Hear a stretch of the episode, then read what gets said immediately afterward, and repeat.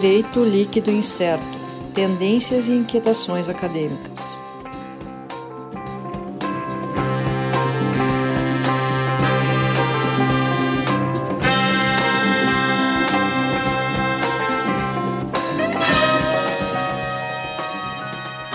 Olá, pessoal. Então, estamos aqui para começando mais um episódio do DLI Podcast Direito Líquido Incerto. Né? Uh, lembrando, pessoal, aqui que a gente está nas redes lá, pode seguir arroba DL Podcast no Instagram, no Twitter. Tem as postagens, em seguida já tem a, a foto que a gente faz do episódio sempre, né? Daqui a pouco a gente posta lá nas redes sociais. Uh, canal do YouTube também, procura Direito Líquido Incerto lá no YouTube, vai ter também esse vídeo. E estamos aqui, né? Eu, Sandro Moraes, mais uma vez, na minha casa, acompanhado do Sérgio Gilê, na casa dele. Sérgio? Olá, pessoal. Não esqueça de curtir, compartilhar, ativar o sininho lá do, do YouTube. Para não perder as notificações. Isso aí. Isso aí. Também aqui virtualmente conosco também, na sua casa, Alisson Capelari. Olá a todos, olá a todos. Obrigado pela participação do pessoal no YouTube, tá bem legal. Viu? Ah, sim, estamos lá com batendo nossos recordes de, de views e de inscritos nos cana no canal. Um dia a gente chega lá um milhão de inscritos, rumo a um milhão de inscritos. é, então a gente está hoje trazendo mais um episódio. Agora, como a gente já, já colocou desde alguns episódios atrás, né? Uh, a gente faz então essa. Fala um pouco aqui antes de, de, de, ter a conversa que a gente já gravou, na verdade, a gente já gravou. Nosso convidado de hoje é o Cláudio Tessari, que é nosso colega no, no doutorado lá da PUC e ele, ele veio falar um pouco para nos deixar assim meio, meio perdidos, né? Uh, falar da questão de tributação. então ele deu uma, uma aula para gente que a gente até tenta processar aqui, porque não é da área, né? Uh, em relação a, a, aos aspectos da tributação na, nas recuperações judiciais. E ficou uma conversa bem interessante e para quem vai ouvir agora, uh, sente no final é é uma conversa entre amigos, né? A gente lembrando os momentos que a gente podia tomar um café lá na PUC, né? No intervalo das aulas, às vezes até aquela falta de vontade de ir para uma aula e ficar no café mais um pouco batendo papo. Mas infelizmente não, a gente não, fale por si, pode. Sandro. Fale por si. é isso. Jamais. Não, é, não. É. é.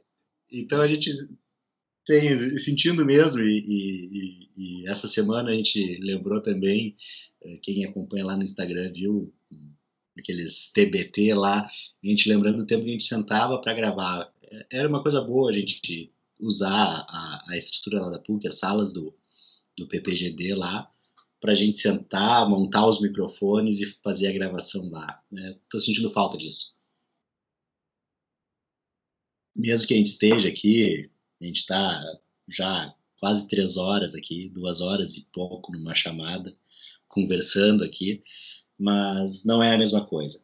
Mas enfim, uh, independente disso, a gente segue aqui, uh, dentro da limitação que a gente tem, a gente está gravando uh, sem a presença, né, gravando virtualmente através de vídeo. E com certeza é uma baita conversa que a gente teve aqui. O pessoal pode acompanhar aí uh, o nosso episódio então com o Cláudio Tessari. Falou, pessoal. Até.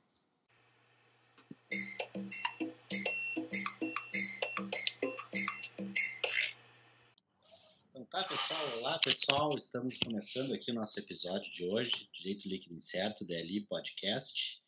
A equipe de sempre, eu, Sandro Moraes, Alisson Capelari, Sérgio Gilé.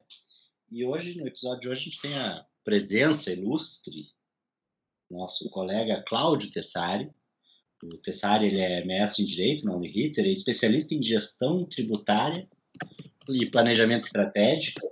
E, e como não pode deixar de ser, né, esse, com, essa, essa titulação, essa especialização, uh, o assunto hoje é uh, a questão tributária.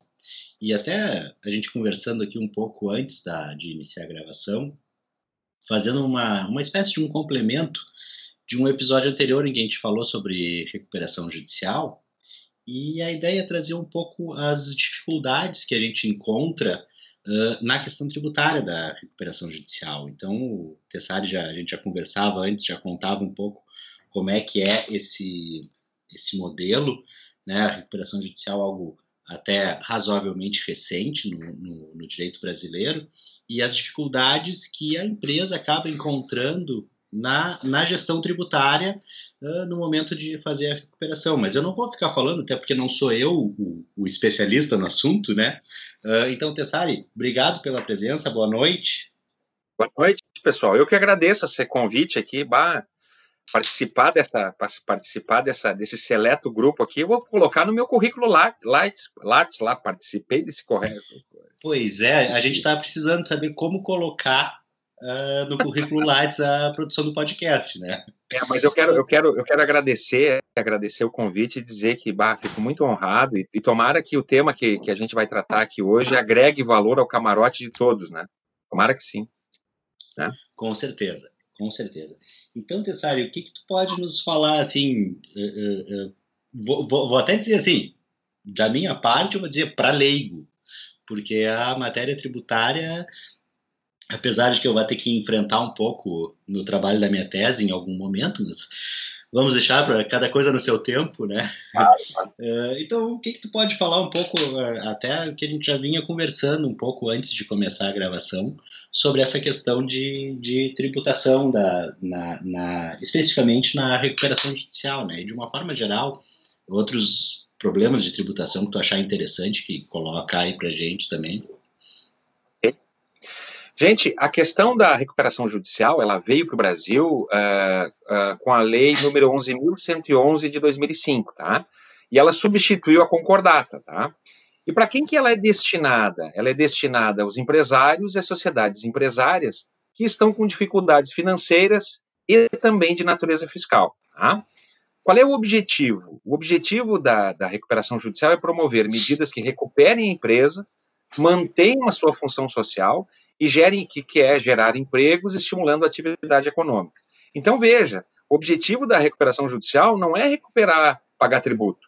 O objetivo da recuperação judicial, o principal objetivo da recuperação judicial, é fazer com que a empresa mantenha a sua função social.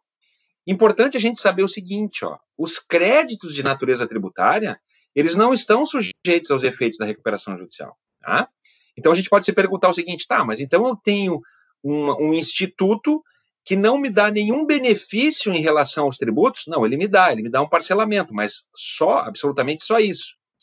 E, e mais, que muitas pessoas não se dão conta, o, a aprovação do plano de contas na recuperação judicial efetivamente pode uh, determinar a, a prática de fato geradores de tributos, tá? Então, os créditos de natureza tributária, eles não estão sujeitos aos efeitos da recuperação judicial. E também não estão afetos à suspensão de execuções fiscais em curso. Eh, em relação à recuperação judicial, também esse benefício não existe, tá? E aí nós, nós temos o seguinte: a lei da recuperação, da recuperação judicial é de 2005, como eu falei, né? E veja, uh, vamos analisar primeiro os tributos estaduais. Aqui no estado do Rio Grande do Sul, só em 2013 é que efetivamente surgiu uma portaria dizendo que fica autorizado o parcelamento de crédito tributário com, uh, com, em cobrança judicial de responsabilidade da empresa em recuperação judicial em, em 84 meses. Então veja que nós tivemos um tempo bastante grande até que o ente tributante dissesse, ok, a, a lei determina que uh, o, a empresa em recuperação judicial deve pagar o tributo parcelado? Sim, bom, mas só em 2013 é que veio uma portaria no estado do Rio Grande do Sul determinando que poderia pagar o tributo estadual em 84 meses. No que concerne aos tributos federais, essa portaria foi editada pela Procuradoria da, da, da Geral da Fazenda Nacional e a Receita Federal, uma portaria conjunta, lá em 2015, que também autorizou o parcelamento em 84 vezes uh, dos tributos, né, de todos os débitos com a Fazenda Nacional, ok? Então, veja que nós tivemos um lapso temporal bastante grande uh, em relação à recuperação judicial e trazer essa possibilidade da empresa recuperando a pagar os seus tributos de forma parcelada, né? É importante ressaltar, gente, que a Lei 8.101 de 2015, 2005, que é a lei que fala da recuperação judicial, ela também determina a exigência da apresentação de CND, de certidão negativa de débito. Então, veja, se eu quero que a minha recuperação judicial seja aprovada pelo juiz, eu tenho que aprovar uma certidão negativa de débito. Quer dizer, então, na prática, até 2013, 2015, quando saiu essas portarias, como é que eu fazia isso? Eu tinha que manter o tributo em dia.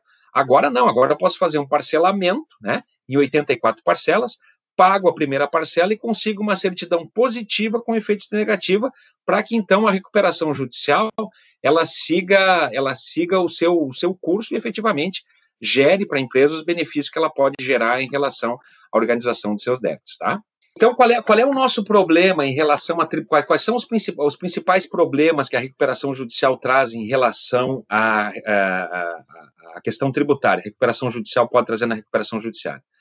É o reconhecimento contábil que se pode fazer daquele tal de desconto incondicionado que a Assembleia de Credores dá à empresa recuperanda. Ou seja, nós sabemos que efetivamente para o plano de recuperação judicial ser aprovado pelo juiz, eu tenho que reunir os meus credores e fazer uma, uma assembleia de credores.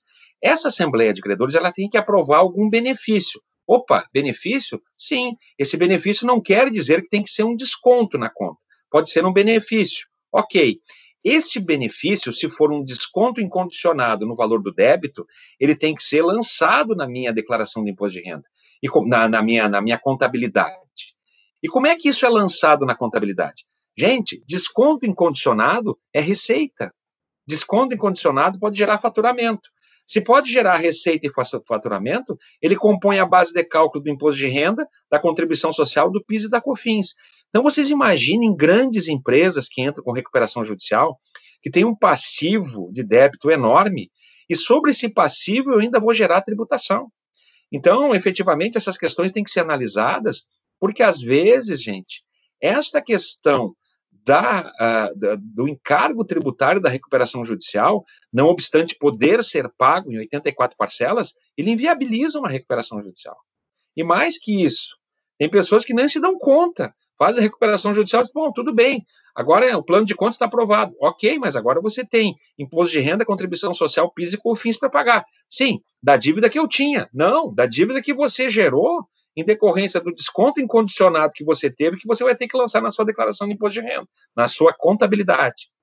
Então, como é que efetivamente a gente resolve isso? A nossa proposta aqui é, é, é, é trazer algumas questões jurídicas e contábeis que possam justamente eliminar essa receita, fazer com que essa receita não exista, fazer com que efetivamente não, não possa praticar nenhum fato gerador de tributo. Agora veja. O Tessari, deixa eu te interromper aqui como leigo, eu quero. Eu, eu, eu, vou te falar uma coisa que acredito que seja assim. Eh, que é o que me surpreende nessa questão. Uh, a empresa ela está em recuperação judicial, ou seja, ela está com dificuldades financeiras.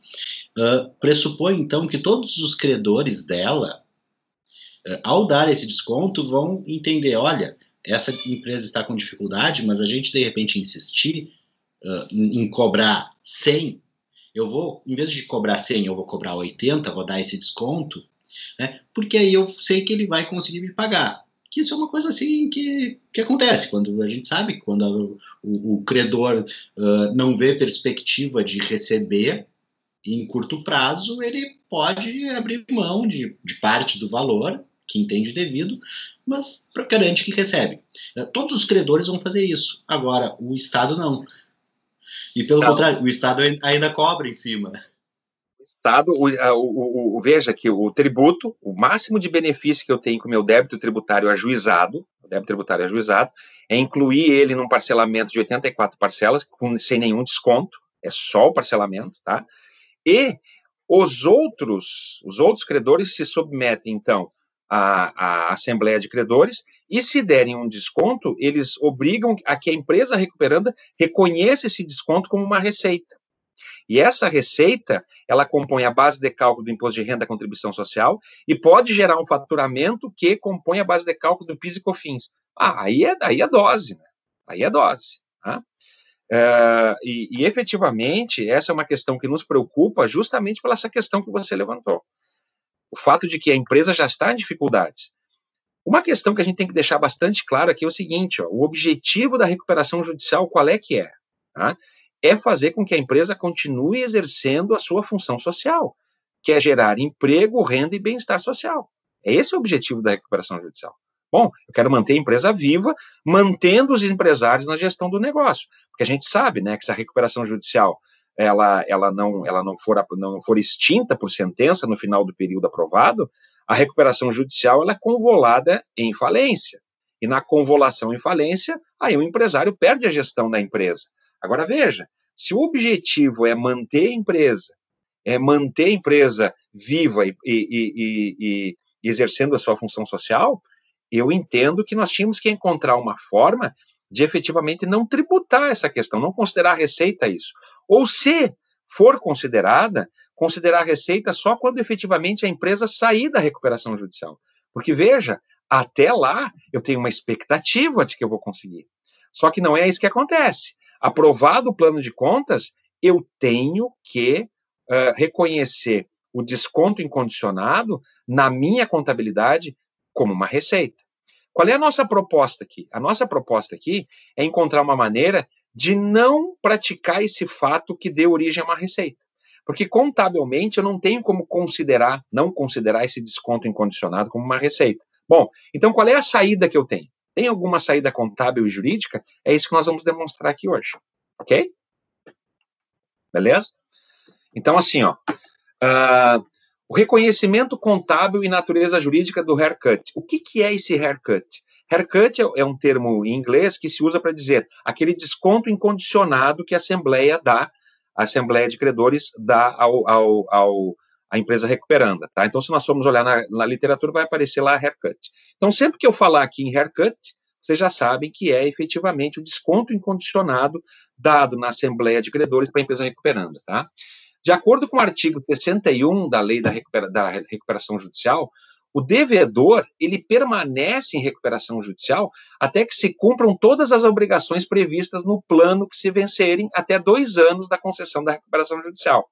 Neste período, o descumprimento de qualquer obrigação prevista acarreta a convolução da recuperação judicial em falência. Então, isso a gente já sabe, né? Ou seja, a recuperação judicial depende de um ato futuro que é efetivamente a empresa recuperando a, a, a, cumprir com todas as suas obrigações. Então, em sendo decretada a falência, os que, que os credores têm? Os credores têm res, reconstituído seus direitos e garantias nas condições originalmente contratadas, deduzidos os valores que efetivamente já foram pagos. Então, veja, o que, que acontece? Eu consegui um desconto incondicionado. Esse desconto incondicionado gerou uma receita pela qual paguei tributo. Mas se efetivamente a recuperação judicial não for extinta, o débito volta a valor original, considerando o desconto do valor que eu já paguei. Bom, mas aí eu paguei tributo sobre um desconto que efetivamente não aconteceu, o seu efeito, a sua perfectibilização. Então veja, a, a redução obtida no valor da dívida, ela somente se tornará definitiva e irreversível quando, nos termos do artigo 63 da Lei 11.101 de 2005, após cumpridas as obrigações vencidas no prazo previsto no artigo 61 da mesma lei, o juiz decretar por sentença o encerramento da recuperação judicial. Tá? Assim, admitindo-se, a título de argumentação, que a redução obtida na dívida pelo devedor qualificar como receita, né, o seu reconhecimento, tanto sob o ponto de vista jurídico quando, sob, sob o ponto de vista contábil, ele somente pode ocorrer quando cumpridos os requisitos do artigo 63 da Lei 11.101 de 2005, ou seja, quando proferida a sentença de encerramento da recuperação judicial. Nós entendemos que antes disso eu não posso exigir tributo. Por mais que eu reconheça como receita na minha contabilidade, essa receita está condicionada a um evento futuro. Qual é que é o efeito futuro? O encerramento da recuperação judicial. Tá, e se ela não ocorrer? Se ela não ocorrer, a tributação não ocorre também. Por quê? Porque o desconto incondicionado deixou de existir. Ele deixou de existir. Porque a dívida, se caso a recuperação judicial for convolada em falência, a dívida volta a ser exigida do, uh, uh, do, do da, da, da, empresa recuperanda no seu valor original. Então, efetivamente, eu não vejo como, como, como isso se perfectibilizar, né?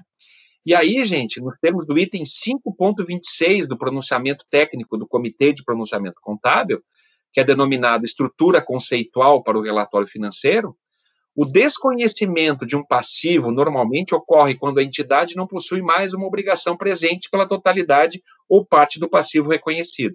Mas isso não acontece aqui. Essa condição ela não está presente, uma vez que o devedor retém consigo a integralidade da obrigação embora os credores tenham aprovado o plano de recuperação judicial.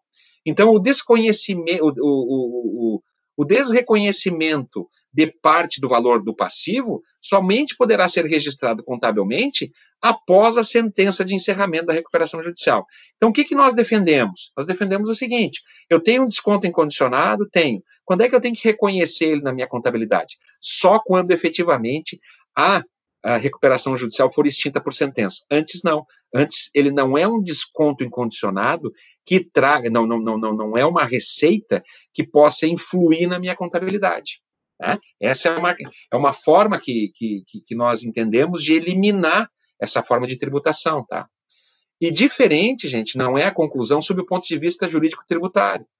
Em sendo o cumprimento das obrigações previstas lá no artigo 61 da Lei 11.101 de 2005, que é a Lei da Recuperação Judicial, a condição para que seja proferida a sentença de encerramento da recuperação judicial, enquanto isso não ocorrer, o passivo continua plenamente exigível em sua integralidade. O passivo não vai deixar de existir. Tá, Cláudio, mas o que, é o passivo? É a dívida que eu tinha com, a, com os meus credores na Assembleia de Credores. Ele não pode, ele, ele, não, ele não deixa de existir na sua integralidade, ele está lá. Foi convolado em falência, recuperação judicial, eu volto a dever o débito, tá? E essa conclusão, ela está fundamentada lá no artigo 116, inciso 2 e 117, inciso 1 do Código Tributário Nacional, uma vez que o cumprimento de obrigações pelo devedor, seguida de sentença de encerramento da recuperação judicial, constitui-se em condição suspensiva de cuja implementação depende qualquer efeito na esfera tributária. Qual é, então, a condição suspensiva que eu tenho em relação à receita originada da Assembleia de Credores? É a sentença da recuperação judicial. Nós entendemos que efetivamente isso só vai, só pode gerar um efeito contábil e tributário quando a recuperação judicial se encerrar. E aí, veja, você consegue um fôlego maior para a empresa, né? Porque efetivamente, se ela dever muito, ela não vai gerar uma carga tributária maior ainda a título de imposto de renda, contribuição social e PIS e COFINS durante o período da compensação. Mas ela vai ter vai, vai pagar isso quando efetivamente, no nosso entender, quando efetivamente foi proferida a sentença de extinção da, da recuperação judicial, e isso nós entendemos que é uma condição suspensiva, tá? Então, o que, que se conclui aqui? Se conclui que o reconhecimento no resultado do período de uma receita relativa à parcela remitida, remitida da dívida, a parcela com desconto, bem como, por consequência, a produção de efeitos jurídicos tributários, eles devem aguardar o encerramento da recuperação judicial, de modo que, nas contas do passivo, devem ali permanecer em seu valor original. Tá, mas por que, que elas devem permanecer no seu valor original? Porque se a recuperação judicial não, não for extinta, eu volto a dever no valor original. Né? Então, essa é uma questão, é a primeira questão assim que nós entendemos, tá? E como um procedimento contábil, o que, que a gente recomenda aqui? A gente recomenda a utilização da conta de receitas diferidas. Por que, que é uma receita diferida? Porque ela realmente está condicionada a um evento futuro, que é a aprovação da sentença de extinção da recuperação judicial. Então, nós entendemos que deve-se utilizar a conta receita diferida no próprio passivo de modo que fique discriminada a parcela remitida do plano de recuperação aprovado. Assim, por exemplo, se o valor integral da dívida for de mil reais e a proposta de pagamento for de 600, nós teríamos a seguinte lançamento contábil: a débito, remissão parcial de dívidas, aprovada pelo plano de recuperação judicial. É uma conta retificadora do passivo. E a crédito, uma receita diferida decorrente do plano de recuperação judicial, que é uma conta do passivo. Então, veja, eu não estou deixando de reconhecer contabilmente que eu tive um desconto, mas o meu desconto ele vai gerar uma receita diferida. E essa receita diferida só vai gerar tributação se proferida a sentença de mérito, tá? E qual é que efetivamente, o que que efetivamente isso traz de benefício para a empresa? reduz a carga tributária. Porque eu não posso, eu não posso acreditar que uma empresa vai para recuperação judicial se não compõe também o seu passivo dívidas tributárias. Nós sabemos que hoje o maior problema dos empresários não é com os devedores quirografários. O maior pro problema dos empresários é com o fisco. E aí nós temos as multas qualificadas de 60%, 75%, 120%, 150%. Entendeu? Débitos judiciais, é, Bacen Jude, penhoras. Então, veja, se eu conseguir, de alguma forma, reduzir essa carga tributária, eu trago um benefício efetivo para a empresa.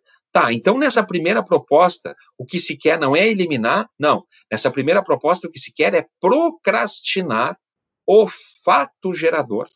Procrastinar o fato gerador da tributação para depois da extinção da, da, uh, da, da, da, recuperação judicial por sentença. Por quê? Porque só então aquela receita, ela efetivamente vai se tornar reconhecida na minha contabilidade, porque ela antes era uma receita diferida. Tá? Pensaria. Vou interromper é. de novo. Está tratando Não, não está interrompendo, está colaborando, meu amigo. É, eu vou fazer a pergunta de quem lembra vagamente das aulas de direito tributário da faculdade lá se vão 20 anos, né? E uh, a questão do. É, o que que fez essa cara, Sérgio? 20 anos mesmo. mais até. A aula de direito tributário da faculdade, mais. Alisson tá comigo, estamos juntos, na mesma época na PUC, mas.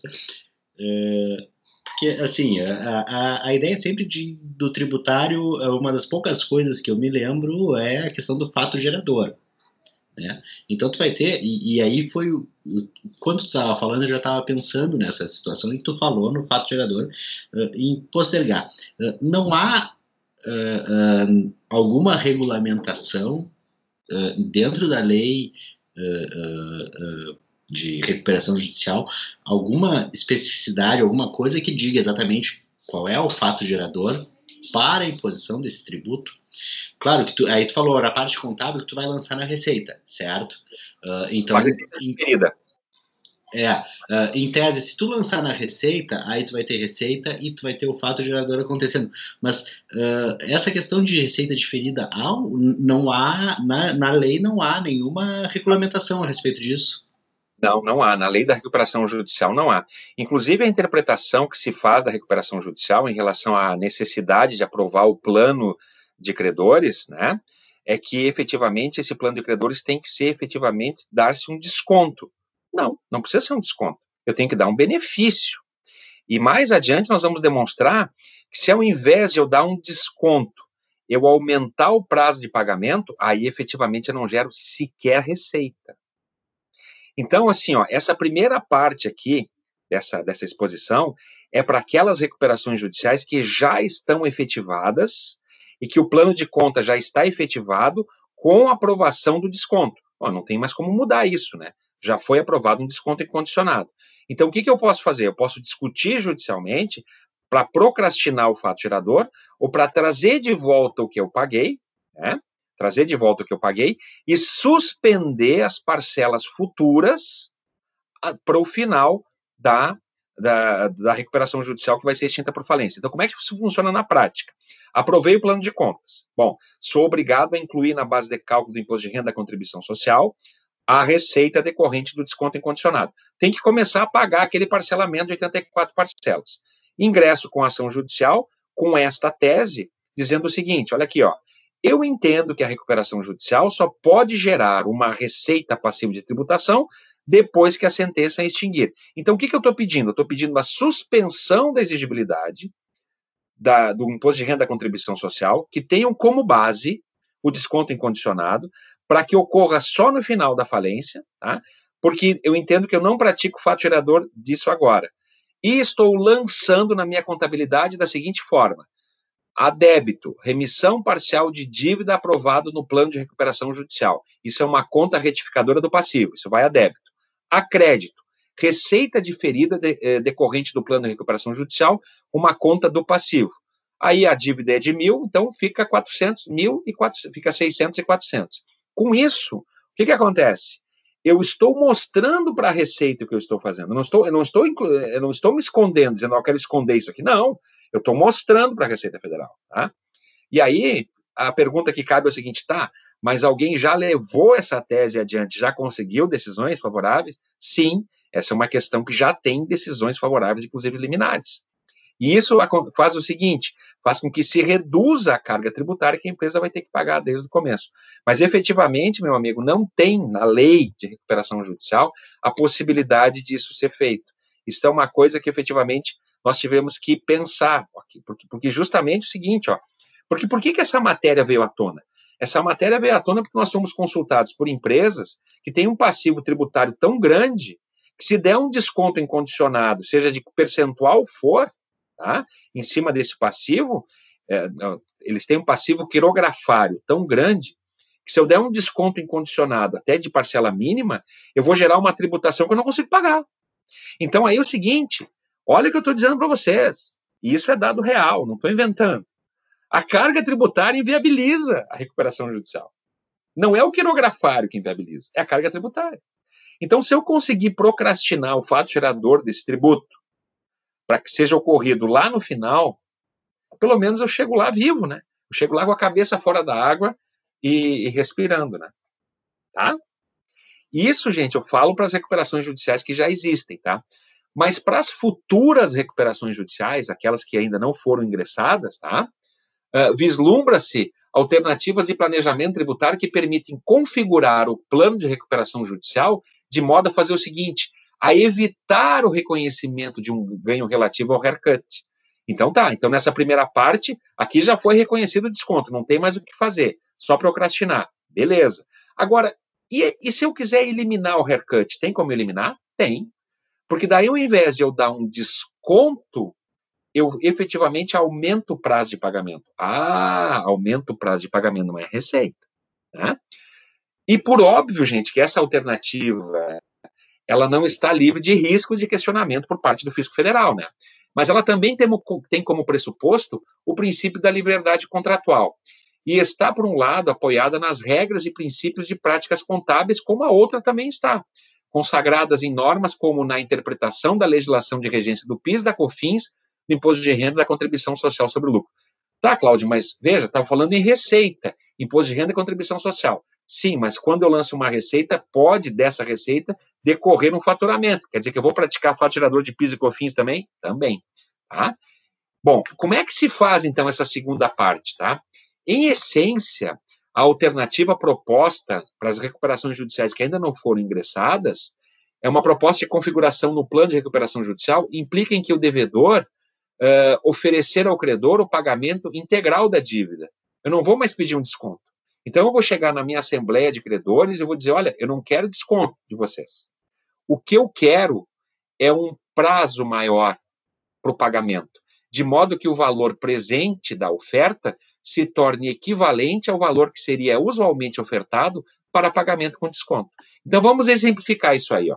Então, nas recuperações judiciais, de uma forma geral, o devedor propõe o pagamento com redução da dívida, do, que a gente chama de haircut, isso, né? Suponha-se que um determinado devedor, então, tenha proposto o pagamento de uma dívida de 100 mil reais com deságio de 40%, ou seja, uma redução de 60 mil reais no prazo de dois anos. Tá? Na alternativa aqui sugerida para as recuperações judiciais que ainda não, não, não, não ingressaram, que ainda não tiveram o plano de conta aprovado, haveria, além da parcela inicial em valor muito próximo do proposto, 60 mil, o pagamento de um saldo de 40 mil e uma data futura a longuíssimo prazo, de forma que o valor presente dessa parcela se torne pouco relevante. Tá? E como é que nós analisamos isso sobre o aspecto contábil? Nessa configuração, as empresas que são submetidas às normas contábeis estabelecidas pela lei complementar, pela lei 6.404/76, que são as SA de capital aberto, diz que elas devem adotar um procedimento contábil de mensuração que se chama ajuste a valor presente. Opa, então é isso que eu tenho que fazer com a minha dívida. Eu vou pedir um prazo maior para pagar, mas vou fazer contabilmente o ajuste dessa, dessa, dessa dívida ao que a gente chama de ajuste a valor presente. De uma maneira geral, esse ajuste a valor presente, eles têm seus efeitos neutralizados para fins fiscais, tá? No entanto, cumpre observar que, além das empresas que não estão submetidas à, à, à lei das SA de capital aberto, aquelas estabelecidas no Código de Processo Civil, não existe previsão de fazer ajuste a valor presente, mas eu também posso fazer o ajuste a valor presente, tá? Porque contabilmente é uma questão que é aceita, tá? Então, como é que seria essa questão, tá? De acordo com o artigo 184, inciso 3 da Lei das Sociedades Anônimas, os elementos do passivo, onde estão as minhas dívidas, tá? Eles são ajustados a valor presente, porque quando eu pagar a dívida, eu tenho que pagar um valor que seja representativo do débito, tá?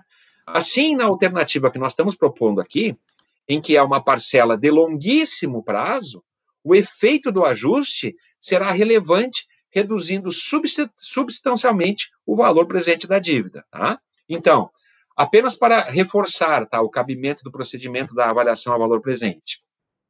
No presente caso, existe uh, no item número 5 do pronunciamento técnico do Comitê de Pronunciamento Contábil, número 12 de 2008, uh, uh, que é denominado ajuste a valor presente, a mensuração do valor presente é aplicada no reconhecimento inicial de ativos e passivos. Então, sempre que eu faço uma auditoria numa empresa, a primeira coisa que eu faço é ir lá reconhecer o que, que é valor presente. Então, é uma, é, uma, é uma técnica contábil que é utilizada e aceita. É científico isso, tá? Apenas em certas situações excepcionais, como é adotado numa renegociação de dívida, em que novos eh, termos são estabelecidos, o ajuste a valor presente deve ser aplicado como se fosse uma nova mediação de ativos e passivos. Então, o que, é essa preservação de valor presente? É eu justamente garantir que quem vai receber vai receber a parcela, vai receber uma parcela significativa do débito. Então, por mais que eu efetivamente pague isso em, em, em longo prazo, você vai receber. Né? Aí você vai me dizer, tá, mas veja, o, o, o devedor, ao invés, de, eh, ao invés de negociar prazo, ele vai querer negociar efetivamente um desconto. Só que atentem para o seguinte: como é que nós estamos propondo esse parcelamento? Nós vamos pagar uma parcela à vista. E nós vamos pegar uma parcela e renegociar a longo prazo. Opa, então ele vai receber um valor à vista? Vai, ele vai receber um valor à vista. O que eu vou pedir parcelamento é só uma parcela, tá? Então, para demonstrar os procedimentos contábeis e fiscais, vamos supor que uma empresa devedora ingressou com pedido de recuperação judicial e teve aprovado seu plano de contas aí em janeiro de 2020. Tá? A ideia inicial da devedora era propor o pagamento com deságio de 60%, então haircut. Tá? Em vez de seguir a prática usual e ofertar simplesmente o haircut, ele propôs pagar integralmente a dívida, ou seja, os 100 mil reais, tá? na seguinte forma: a uma taxa de 12% ao ano, correspondente a seu custo médio ponderado no capital. O que, que acontece? Acontece o seguinte: uh, o valor presente tá? ele apenas vai se tornar contabilmente apenas um pouco superior ao que a devedora pagaria em termos absolutos na proposta do desconto. Eles são equivalentes, porque eu atualizo ele a valor presente.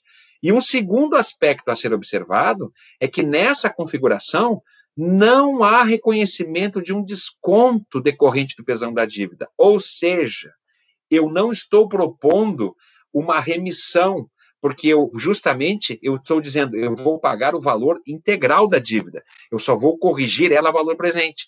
E eu deixo de praticar o uh, eu deixo de dar ensejo a uma receita que vai influenciar na minha questão contábil.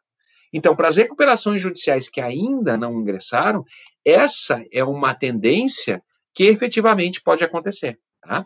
E quais são os efeitos disso para o imposto de renda e, para a contribuição é, social? Até, se efetivamente até interromper aqui, Tessari, justamente para tratar desses efeitos aqui, onde tu vai entrar, mas ah. uh, me parece aqui que para a empresa, de repente, ela pode, eh, essa essa forma de, de, de, aumentar o parcelamento em vez de reduzir o, o, o pagamento, né, em vez do desconto, uh, nesse exemplo que tu deu, né, uma dívida de 100 mil, tu iria propor 60 mil, né, uh, seria tributado em 40 mil. Esse valor da tributação em 40 mil, uh, então, na verdade, sim, para a empresa em recuperação judicial, não é um desconto de 40 mil, é um desconto, sei lá, de 30, porque 10 ela vai pagar de imposto. Entendo exatamente o que tu quer dizer, porque gente descontar do, do, do, do, desconto que eu estou pagando de tributo em cima dele, né? É isso que tu queres dizer, né? É, é, é, é por aí. Então, para a empresa, é, é, na hora de ofertar um desconto, tem que saber que o desconto ofertado de 40%, ou, ou, ou proposto, né, ou não ofertado, porque né, mas eu, eu não sei se qual é o termo melhor, é, mas um desconto de 40%, para ela vai repercutir não 40%, 35%, 30%, dependendo daí, eu não sei como é que é a tributação. Muito importante a tua observação, porque assim, ó, esse desconto incondicionado ele tem um efeito contrário, ele tem um efeito tributário, né? Essa é a questão. Essa é a questão. O que, o que eu acho muito importante aqui é o seguinte, ó, é que uh, as empresas pensem nessa alternativa, porque efetivamente o credor não perde. Se eu fizer o ajuste do débito ao valor presente, o credor não perde. E o devedor ganha, porque efetivamente eu reduzo a minha carga tributária. Tá? E aí você vai me dizer, tá, mas esse ajuste ao valor presente é uma coisa que você inventou? Não, é uma coisa que tem na contabilidade. A lei das sociedades anônimas diz que todo débito tem que ser ajustado ao valor presente, tá? Não, perfeito, Sandra. Sim, a tua observação ela é perfeita. Na realidade, o desconto ele não é no percentual e no valor que eu estou determinando, porque sobre ele incide carga tributária. Perfeito. Então, a observação é, é perfeita. Perfeita. Ah, e, ô Pessai, e também vou fazer, fazer, uma pergunta. E o pessoal que participa da Assembleia sabe disso aí? No é. calor é. do momento lá. Pois é, essa é uma questão que deveria ser tratada é, é, antes né, de efetivamente fazer a Assembleia de Credores, né, ir para a Assembleia de Credores explicando a questão de que é, para a empresa é melhor ter um, é, um, um prazo maior para receber o débito e dar um desconto incondicionado, entendeu? Porque efetivamente é o seguinte, isso vai diminuir a carga tributária e eu efetivamente vou ter mais condições de gerar receita para tocar o negócio. E é, então é o seguinte, é, te respondendo bem objetivamente a questão, o que a gente tem observado é que na maioria, na grande maioria das recuperações judiciais, se parece assim, não, se estabeleceu, não, tem que ter desconto incondicionado na Assembleia de Credores. Não, gente, tem que ter um benefício. E esse benefício pode efetivamente ser o alargamento do prazo? Pode. Qual é o melhor benefício disso aí? Eu não preciso reconhecer isso como receita. Aí eu sequer pratico o fato gerador de algum tributo que pode ser já imposto de renda, contribuição social, né? Ou PIS e COFINS. Eu não pratico fato gerador. Fica tudo resolvido, tá? Mas aí a gente pergunta o seguinte, tá, mas e a lei dos impostos que incidem, elas aceitam isso? Tá? Então nós temos aqui ó, os efeitos do imposto de renda na contribuição social, tá? De acordo com o artigo 5º, inciso 3 da Lei 12.973 de 2014, os valores relativos a ajuste a valor presente eles somente são computados na apuração do lucro real e no resultado ajustado no período em que a despesa, no presente caso, a despesa com apropriação de juros, for incorrida. Isso implica dizer que os efeitos do valor presente no resultado, eles são totalmente neutralizados para fins de incidência de imposto de renda e contribuição social. Porque, volto a dizer, a despesa com apropriação dos juros, ela só é reconhecida né, ela, ela só precisa ser reconhecido seus efeitos uh, no resultado uh, no final do período e ajustado, ajustado a valor presente. Então, quando eu fizer isso, eu estou comprovando que eu estou pagando o débito com a taxa de juros que eu prefixei e, efetivamente, eu vou gerar uma incidência de imposto de renda e contribuição social zero. Tá? Então, aí, eu elimino. Elimino o quê? Eu elimino o efeito positivo do ajuste a valor presente, no resultado do período de aprovação do plano de recuperação judicial, porque ele será excluído do lucro real. É, o ajuste ao valor presente eu excluo do lucro real. Por quê? Porque ele, não, ele não pode me dar um lucro. É um débito que eu tenho. Eu ajustei a valor presente, estou tirando. Enquanto as despesas com as apropriações de juros, elas vão constituir adições. Então aí a gente vai para o efeito contábil. Olha aqui, ó.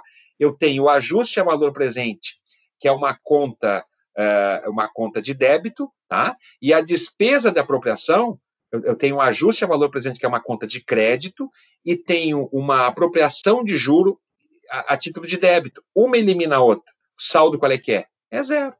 Então, conforme demonstrado, não haverá, ao longo dos períodos de apuração abrangidos para a renegociação da dívida, que a gente pode estabelecer é, três anos, quatro anos, cinco anos, depende da taxa de juros, e aí vem uma questão importante, tá, por quanto tempo eu negocio? Tem que ver qual é o valor do débito e tem que ver quanto efetivamente eu, é, quanto efetivamente eu quero eliminar, tá? Não dá incidência? A renegociação ela não vai dar incidência renda e contribuição social sobre as parcelas levadas ao resultado, restando assegurada a neutralidade tributária dos valores referentes a ajuste a valor presente. E aí a pergunta de um milhão de dólares é: tá, Cláudio, mas se eu fizer isso, efetivamente meu plano de recuperação judicial vai ser aprovado pelo juiz? Porque tem que ser aprovado o plano de recuperação judicial. Sim, porque eu estou cumprindo o requisito da legislação que diz que a Assembleia de Credores tem que me dar um benefício, ela não tem que me dar um desconto incondicionado.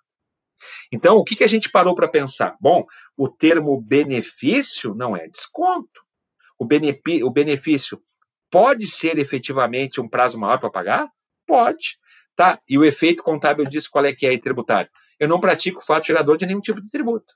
Pessoal, em relação à análise dessa forma de, de, de efetivamente encaminhar com desconto de substituir o desconto por prazo, vamos analisar a questão dos efeitos do PIS e COFINS, já que nós analisamos o Imposto de Renda e Contribuição Social. Então, com relação à não incidência do PIS e COFINS sobre os valores da renegociação, o modelo alternativo de configuração do plano de recuperação judicial, ele requer uma construção lógica mais complexa. Esse aspecto, inclusive, pode até ampliar o risco de questionamento judicial. Mas a argumentação posta a seguir, ela procura demonstrar o quê? Que por mais de um caminho, a incidência dessas contribuições a PIS e COFINS, ela não alcança o valor, o ajuste a valor presente registrado contabilmente, em decorrência da alternativa do plano de recuperação judicial aqui proposto, tá? Por quê? Porque as leis 10637 de 2002 e 10833 de 2003, elas definem, respectivamente, as regras de incidência do PIS e COFINS no regime não cumulativo. E no artigo 1 das duas leis, está estabelecido que as contribuições incidem sobre o total das receitas auferidas no mês pela pessoa jurídica, independentemente de sua denominação ou classificação contábil. Além disso, o artigo 1 de ambas as leis também dispõe que o total das receitas compreende a receita bruta e todas as demais receitas auferidas para a pessoa jurídica com os respectivos valores decorrentes do ajuste a valor presente. Então, diante dessas constatações, nós teremos aqui ó, três, três, uh, uh, três conclusões que podem, podem ser estabelecidas com base na exegese dessa legislação. A denominação ou classificação contábil, ela não é essencial ou decisiva para colocar ou afastar determinada rubrica no campo de incidência do PIS e COFINS. Assim, não é por si só conclusivo para fazer incidir as contribuições o fato de um determinado valor ser classificado como receita no plano de contas da empresa ou do fisco federal. Quando a lei que se refere a ajuste a valor presente deixa claro que esse valor não integra o conceito de receita, uma vez que o dispositivo literalmente os coloca em características diferentes, quando afirma que o total das receitas abrange todas as demais receitas auferidas pela pessoa jurídica com os respectivos valores decorrentes do ajuste a valor presente, o ajuste a valor presente somente vai integrar a base de cálculo na condição de um acessório de uma receita principal, e não numa receita principal. Então, no presente caso, o ajuste a valor presente da dívida renegociada no plano de recuperação judicial é uma rubrica que transita pelo resultado como um ajuste decorrente do regime de competência, que será anulado por lançamentos a serem realizados nos exercícios subsequentes. O que, que vai anular esse lançamento? O, a, a, aplicação dos juros da dívida que eu renegociei uh, na Assembleia de Credores. Né? Então, ele não está atrelado a nenhuma receita principal, ou seja, ele não é uma receita e apenas se agrega a uma receita, não podendo compor a base de cálculo isoladamente do tributo. E o terceiro ponto a ser destacado é que não há qualquer referência no artigo 1 tanto da lei do PIS e da COFINS, é, que fale da receita, que considere ajuste a valor presente receita. E sendo uma parcela acessória, ela não é receita. Assim, nós eliminamos com essa questão do desconto, de transformar o desconto em um prazo maior para pagamento, qualquer tipo de tributação, seja pelo imposto de renda, contribuição social, PIS e COFINS. Né?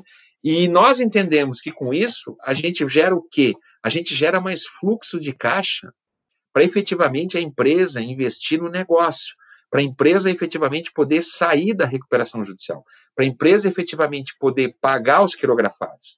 Nós não estamos aqui defendendo que efetivamente se esqueça os débitos tributários. Não é isso que está se defendendo.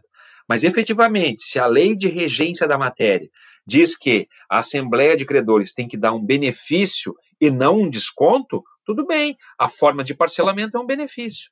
Tá, então isso é um planejamento tributário lícito? Sim, isso é um planejamento tributário lícito. Nós estamos atendendo o requisito da lei da recuperação judicial e não estamos influenciando na aprovação do plano de contas, muito antes pelo contrário, nós estamos fomentando que ele seja aprovado e sem tributação. Né? Então era isso, pessoal, era isso que eu tinha para passar para vocês em relação a essa questão. Eu sei que são questões complicadas, envolve direito tributário, envolve contabilidade, só gente louca agora. Só gente louca. E, e, é interessante, até uma, uma observação que eu faço. Uh, a gente está falando aqui de direito, mas uh, tu está falando muito em, em, em, contabilidade também. Então, uh, acho que o profissional para trabalhar na área vai ter que conhecer um pouco de contabilidade, vai ter que ter essas noções de contabilidade, né? que normalmente a gente não vê para quem faz um curso de direito normal, por mais que estude direito tributário, a gente não fala em contabilidade. A gente diz, ah, contabilidade é com contador, eu tô fora, deixa para o outro. Né? Mas uh, como é importante a gente juntar esse tipo de, de conhecimento aqui para esse, esse tipo de trabalho, né? É importante, sendo pelo seguinte, ó, a contabilidade ela vai me dar substância para defender a questão no âmbito jurídico, né? Porque, diferentemente do direito, e isso é um ciúmes que eu tenho muito da contabilidade, a contabilidade é uma ciência internacional. O IFRS trouxe a internalização, eh, a internacionalização das normas contábeis no Brasil. Então, a contabilidade ela é feita da. Claro, tem algumas pequenas variações, mas ela é feita da mesma forma em qualquer lugar do mundo. Então, quando eu quero fazer um ajuste a valor presente ou chegar a um valor justo, eu vou aplicar as mesmas normas. Né? E aí a gente vê o quanto importante é o CPC. Tá, o Código de Processo Civil? Não, o Comitê de Pronunciamento Contábil, que expede, que expede normativas e essas normativas elas devem ser observadas por todas, por todas as, as empresas e por todos os profissionais que fazem contabilidade. Isso é muito importante. Isso realmente é muito importante. E por que trazer essa questão contábil? Não é para ser mais chato do que, do, do, que já foi a minha explanação, mas é para não, não, deixar, não deixar furo, entendeu? Porque não adianta eu, eu trazer uma baita de uma tese jurídica e dizer, tá, porque geralmente, quando a gente leva essas questões, o contador está junto com o diretor da empresa. Então, se efetivamente não conseguir explicar a questão contábil, tu não vai conseguir implementar teu plano nunca. Então, se você conseguir raciocinar contabilmente, dizer, olha, isso que eu estou propondo é uma questão que é aceita na contabilidade, está prevista na contabilidade, e o lançamento contábil que eu, que eu proponho é esse, ah, e a chance de vicejar a tua tese é maior, né? Efetivamente é maior, né? Tá? Então, o objetivo, só para só explicar, o objetivo de trazer a contabilidade foi trazer o raciocínio completo, entendeu? O raciocínio completo. Tá? Porque um dos problemas que nós temos, um dos problemas que nós temos lá na questão do, de procrastinar o prazo do desconto incondicionado, quando já foi aprovado o plano de, de contas com haircut, é o seguinte: como é que eu vou reconhecer isso contabilmente sem esconder do fisco? Porque eu não quero esconder. Muito antes pelo contrário, Quero mostrar, eu estou fazendo isso estou fazendo de forma lícita. Porque se eu esconder do fisco na minha contabilidade, bom, aí eu tenho um problema. Aí realmente eu tenho um problema. Mas não, eu estou mostrando, ó, estou agindo dessa forma porque entendo que existe a procrastinação do fato gerador de tributo. Claro que isso tem que ser acompanhado por uma ação judicial, né? né? Tem que ser acompanhado por uma ação judicial, porque se você fizer simplesmente o lançamento contábil, a chance que você tem de ser autuado é grande. Mas se você entrar com ação judicial e depois fizer o lançamento contábil, eu vejo que você pode fazer isso com uma, com uma segurança bastante grande. Até porque, em último caso, você pode depositar judicialmente a parcela do, a parcela do, do, do, do tributo, né? Deposita judicialmente. Tá? tá, mas aí qual é a vantagem de depositar judicialmente? Eu vou ter o desembolso. A vantagem, minha gente, é o seguinte: não existe aplicação financeira no mercado que pague a taxa Selic. Está aqui o nosso amigo expert em direito bancário que me, corrija se eu, se, eu estiver, se eu estiver equivocado. O depósito judicial, ele vai me pagar a taxa Selic. Se no final da ação judicial o juiz disser, não, efetivamente, aqui, ó, é, isso tem que ser recolhido só lá no final, tá, então me devolve a correção, né? A Selic tu tem que me devolver, né? É. Entenderam? Então, assim, ó, muito obrigado pela oportunidade aí. Foi muito, foi muito, muito bom poder falar dessas questões. Essa é uma questão nova, é uma tese nova, tá?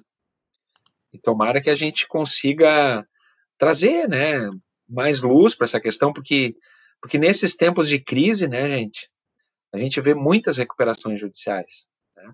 A gente vê muitas recuperações judiciais. E nessas recuperações judiciais nem sempre acontece uma questão que eu acho bastante importante, que é uma reunião prévia, né? Porque a, a recuperação judicial não é receita de bolo. Não é receita de bolo. E eu efetivamente não tenho medo de errar nisso que eu vou falar para vocês. Se não se analisar o aspecto tributário no plano de recuperação judicial, a, a análise está capenga. Uh, Tessari, muito bacana tudo isso que tu trazes, então, essa leitura jurídica, essa leitura contábil, né, mostra o quão complexa é a questão. E daí eu, enfim, a partir da, da tua explicação em tudo, eu percebo que, como há essa tensão dentro da Assembleia de Credores, o fisco, ele participa de, em algum momento dessa Assembleia, transaciona, tu falaste que hoje é possível o, o, o, parcelamento, como é que é feita exatamente essa conversa? Né? Hum, daí eu, eu, eu, eu, faço isso, e não, eu faço essa pergunta muito mais no sentido assim, uh, quais são exa exatamente assim os esforços para tentar colocar dentro do, da recuperação judicial algum método adequado, alternativo de solução de conflitos? Ah, muito bom, muito bom, Sérgio. Muito bom a tua, tua relação. Ah, na realidade, o fisco ele não participa da Assembleia de Credores porque o crédito do fisco ele está garantido. Ele não é, ele não vai, ele não vai sofrer nenhuma redução, nem nem sob, sob a, a, ele, não, ele não é passível de renegociação, justamente porque o crédito tributário ele tem uma natureza é, de bem público, né? Não pode haver negociação em cima dele, a não ser se for através, através de lei.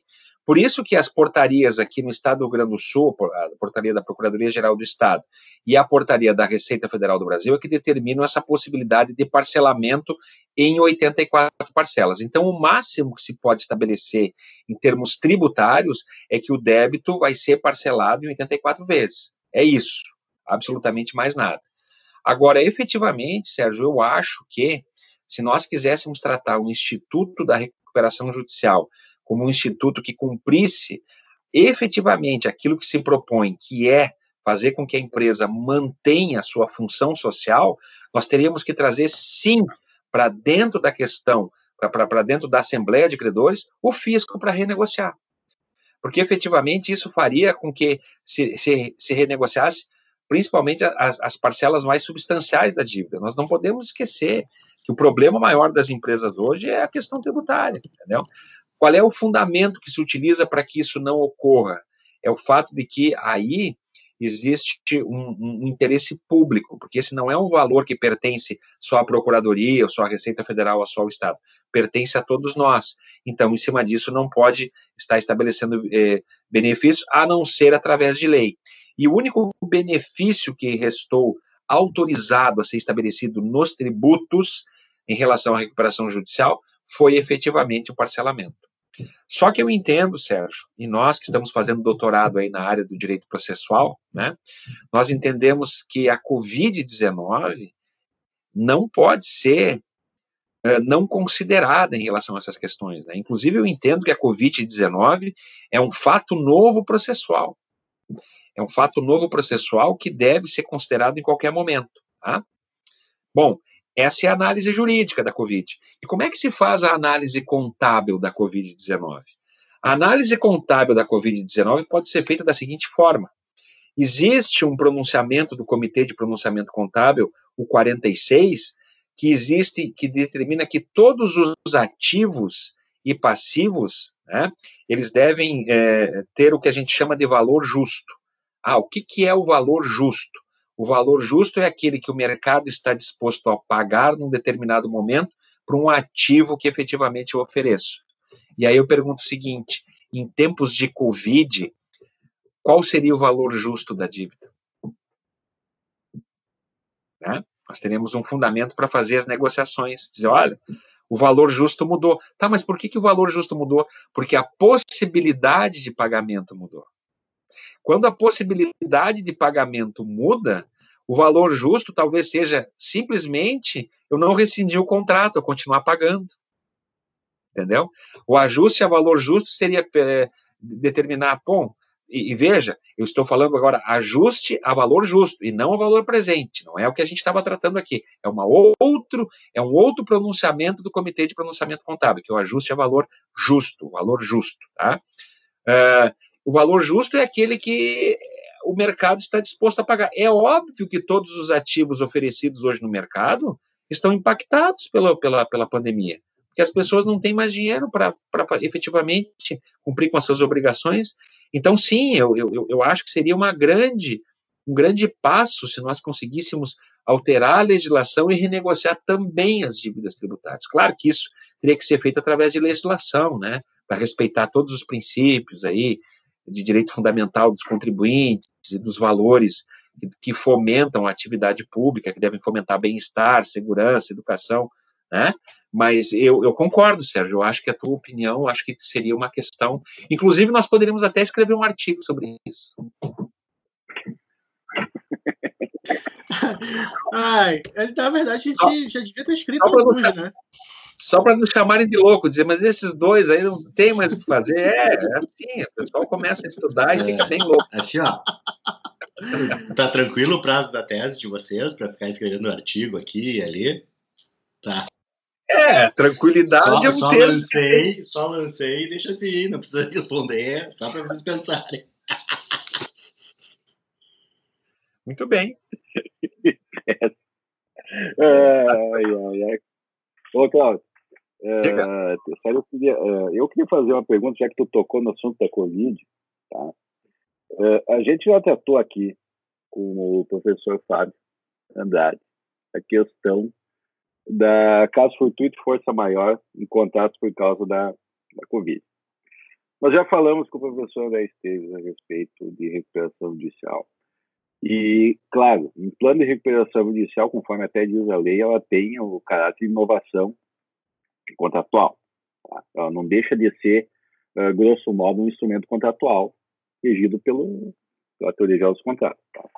E a gente está vendo, principalmente depois uh, dessa pandemia, dessa situação da normalidade, vários planos de recuperação judicial que estão ou estão em vigor aí, estão correndo, que estão sendo estão uh, sendo não não cumpridos, né? Não cumpridos devido a, a, essa situação de excepcionalidade. A gente vê que a jurisprudência ainda está uh, começando a firmar algum posicionamento a respeito disso.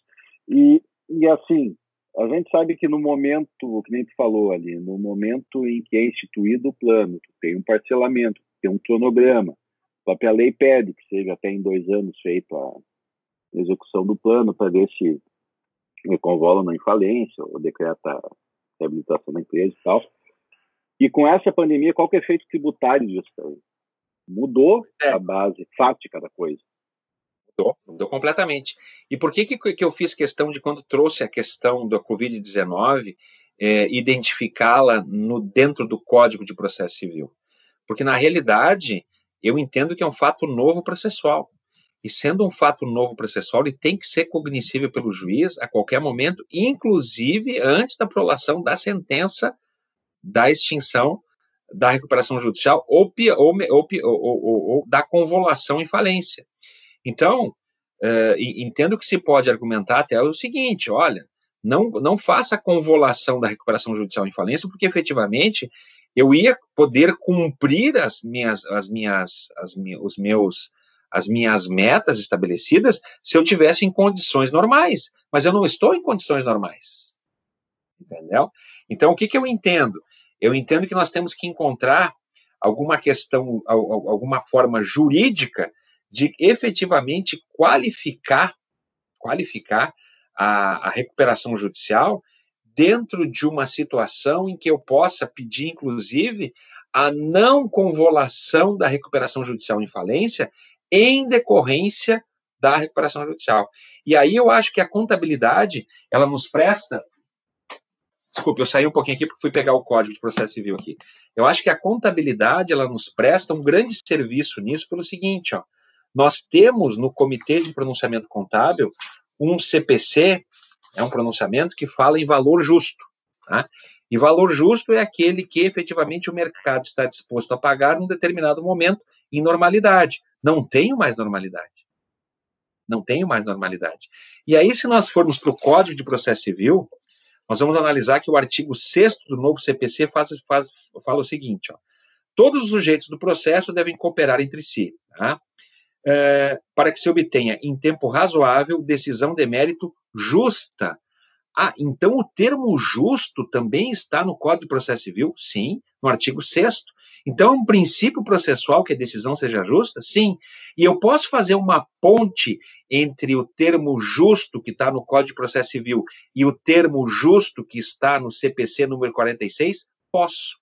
Eu posso fazer uma relação entre o artigo 6 do novo Código de Processo Civil e o pronunciamento número 46 do Comitê de Pronunciamento Contábil para dizer que uma decisão de convolução de recuperação judicial em falência, ela não é justa na medida em que o valor justo não pode ser aplicado nesse momento em decorrência do fato novo processual que é a Covid-19, que interferiu decisivamente no valor, eh, na condição de pagamento das pessoas, das empresas que fizeram a recuperação judicial. Né? Claro que é uma, é uma construção é uma construção doutrinária, sim, é uma construção doutrinária, mas eu, eu, eu entendo que isso seria possível, entende? Porque nós temos, e, e mais uma coisa, né, uma coisa importante, né, o artigo 6 do novo Código de Processo Civil, ele não tem correspondente legislativo no Código de Processo Civil anterior. No Código de Processo Civil anterior, a gente não falava em decisão de mérito justa. Não era um princípio processual. Não existia. Agora, nós temos isso no novo Código de Processo Civil. Essa justeza é, processual, ela pode estar ligada a uma questão fática? Eu entendo que sim. E essa questão fática, do meu ponto de vista, a Covid-19 dá uma sustentação robusta para essa questão fática. Ou seja, o meu conceito de justo mudou. Por quê? Porque a minha possibilidade de pagamento mudou. Não sei se eu consegui responder. Claro, com certeza. Com certeza. Tessari, assim, ó, uh, a gente está, essa nossa conversa aqui, lembrando muito nossos cafés lá na PUC. Né? Ah, né? Naquelas conversas que a gente ia. E, e, se depender disso, a gente finaliza aí umas três, quatro horas. São, são quase nove horas da noite. O pessoal, a gente está gravando, mas até para situar, é sexta-feira, hoje, dia 31 de julho, né? Para quem está tá ouvindo depois. Uh, mas a gente está aqui, a gente começou a gravar torno de umas 7, 7 e meia, a gente marcou às 7, começamos às 7 e meia, e estamos indo fazendo a gravação e, e, a conversa está indo, e é aquela coisa, a gente poderia seguir horas aqui, batendo papo, conversando, agradabilíssima conversa, né? Uh, praticamente entre amigos, praticamente não é, é uma conversa entre amigos que a gente vai acabar publicando para outras pessoas, para terceiros ouvirem. Uh, a gente fazendo referência a teses aqui, a prazo de tese, né? Que de repente nem sei se, se para os ouvintes que, que não estão no nosso meio aqui, se não vai uh, fazer alguma coisa. Assim, para a gente finalizar, a gente sempre tem aqui a, a até como, como a ideia do nosso, do nosso podcast é sempre ter um, um viés bem acadêmico mesmo, né, uh, para estudo. Uh, eu queria ver, assim, Tessari, se tem alguma indicação aqui uh, de publicação. Pode, pode ser artigo teu, inclusive, se tu tiver um artigo sobre isso publicado, ou em vez de publicação, já faz, já faz o teu jabá, o teu merchan, tranquilo. Coincidentemente tenho, coincidentemente tenho um artigo escrito sobre essa questão, eles estão disponíveis na íntegra lá no site do escritório, né, que é www.tessaripolman.adv.br. O Pullman, gente, é escrito P-O-H-L-M-A-N-N.adv.br.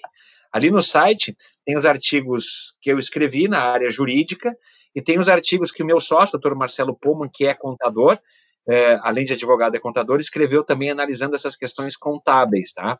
Que nós trouxemos aqui nesse, nesse, nessa, isso, nessa, e, nessa conversa que nós tivemos Isso hoje. também vai ficar, acho que a gente vai botar o link na, na, na descrição dos episódios, do episódio ali, né, Alisson? O Alisson bota ali o linkzinho é. direto. Vai bombar de acesso o site do teu escritório, Tessari. Coisa boa. Coisa boa. Então, pessoal, muito obrigado, Tessari. Valeu. Show de bola. Uma conversa sensacional. Aprendi muito aqui. Eu consegui matar a saudade de vocês, gente, porque, bah, assim, ó. A gente, quanto tempo fazia que a gente não se via, hein? Bom, a gente se encontrou virtualmente na reuniãozinha antes da, da aula da, da Uniriter lá, né? Que era por acaso aquele treinamento. Inclusive, quero dizer para vocês que que antes da que a, até agora, a, a, desde 27 de julho, vocês estão falando com um homem de 50 anos, que sou eu, né? 50 anos. Pode dizer, pode dizer que não parece, pode dizer, ah, não, não parece. Não parece. Não parece, parecia uns 49. Gente, eu tinha tantos planos para comemorar meus 50 anos, sabe? Pô, a gente ia ser convidado. Com certeza, eu vou fazer um questão. Não, questão. agora é pelo Zoom. Porcaria dessa Covid. Perdeu uma Mas, mas, mas quem, sabe, quem, sabe, eu não comemoro o, o 51. 51, né? 51. Uma boa ideia. Não, vai comemorar o 51. Não é seu vai comemorar. Gente, eu quero agradecer demais aqui o convite de vocês. Foi muito bom estar com vocês, uma conversa entre, entre amigos, gente que se gosta, e, e, mais importante, né, nos tempos de hoje, né, isso que eu acho muito importante, é um gostar desinteressado, né, porque eu realmente, assim, o, o, que eu, o que eu quero de vocês é só a amizade de vocês, e sei que é a mesma coisa vocês querem de mim, porque, ah, gente, a gente está vivendo num mundo que, assim, meu Deus do céu, e aqui, se tem algum, alguma, alguma definição de fraternidade é essa amizade que a gente construiu no doutorado, né? Olha, bah, agradeço muito a vocês a oportunidade, me senti, me sinto lisonjeado. Confesso até que eu fiquei um pouco nervoso hoje, dizer, puxa, eu vou falar com meus amigos lá. Mas é um nervoso. Fica só entre nós, fica só entre nós a conversa, entre nós e todos os ouvintes na, na rede. E, bah, eu gosto muito de vocês e eu fico muito feliz de poder participar. Sempre que vocês quiserem, me chamem, eu venho, né? E é muito tá? recíproco também. A, a, gente já tem querido te chamar faz tempo, é que, enfim, correria, surge um assunto, ah, enfim. Mas daí quando a gente vê a necessidade assim, não, chega, tem que chamar o Tessari. Tô aqui, tô aqui, tô aqui. Beijo no coração de vocês, viu? Muito obrigado, tá, gente? Muito obrigado, agradeço muito. Tô Valeu, com muita saudade. Show de bola. Ah. Valeu, pessoal. Ah. Uh, nos vemos então no próximo episódio. Até mais.